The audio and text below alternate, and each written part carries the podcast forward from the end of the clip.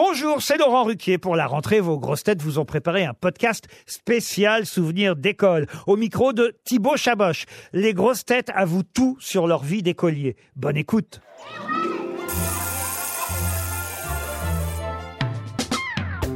Quelle grosse tête imagines-tu professeur et ce serait de quelle matière?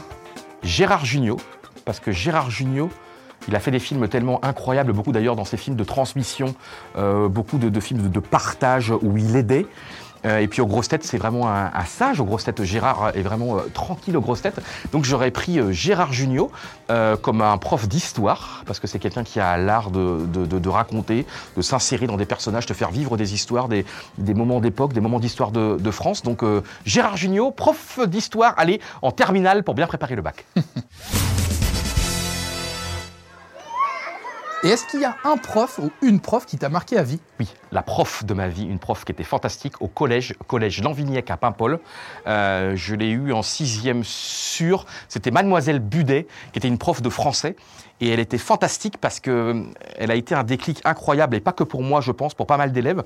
C'est qu'elle nous demandait de tenir un journal et de raconter ce qu'on veut, de faire des, des- rédactions ou de faire des petits reportages ou de raconter des, des choses qu'on vivait. En fait, on avait, euh, on avait quartier libre. En fait, on, on faisait, on, on écrivait ce qu'on voulait dans un cahier. Et si on voulait, on lui remettait, bah, pour, euh, voilà, pour, parfois, il pouvait nous, nous donner son avis. Et ça, finalement, ça a été le début du journalisme pour moi, parce que sans le savoir trop encore, prof de français nous a ouvert un monde, le monde vraiment de, bah, de l'écriture, et nous a incité à écrire, et nous a incité à lire, à exprimer nos émotions, nos sentiments, à aller peut-être au au bout de la rue faire un petit reportage ou de raconter. Moi, je me, je sais, je, je me, ra- je me souviens, je racontais mes matchs de foot dans, ces, dans ce petit cahier magique. Qu'est-ce que tu adorais faire à la récréation? Alors quand j'étais petit, j'étais fou amoureux du personnage Tom Sawyer. Je sais pas si les jeunes générations euh, se souviennent. Donc euh, Tom Sawyer qui était extraordinaire, un, un jeune aux États-Unis euh, avec son copain Huckleberry Finn. Et puis bah, Tom Sawyer, il faisait les 400 coups, il faisait le- le- l'école buissonnière et tout. Et moi, je, t'assure, j'avais un, un rêve. Une obsession, j'avais, je voulais être Tom Sawyer.